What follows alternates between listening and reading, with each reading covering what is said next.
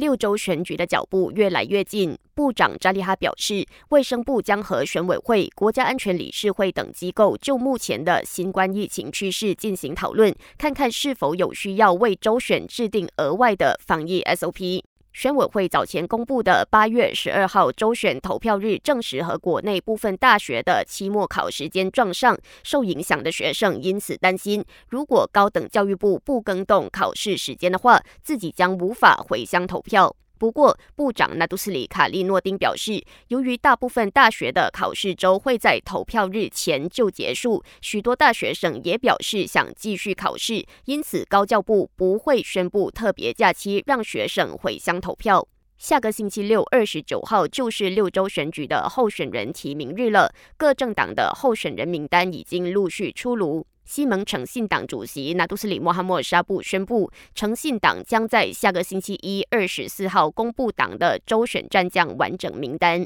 纽西兰城市奥克兰发生了一起枪击案，包括枪手本人在内，共三人在这起案件中丧命，另有六人受伤。我国外交部证实，根据目前消息，没有大马人被牵涉在这起案件当中。外交部会不时更新事件进展，并呼吁任何需要领事协助的当地大马人可以联系大马驻惠灵顿最高专员署。感谢收听，我是资琪。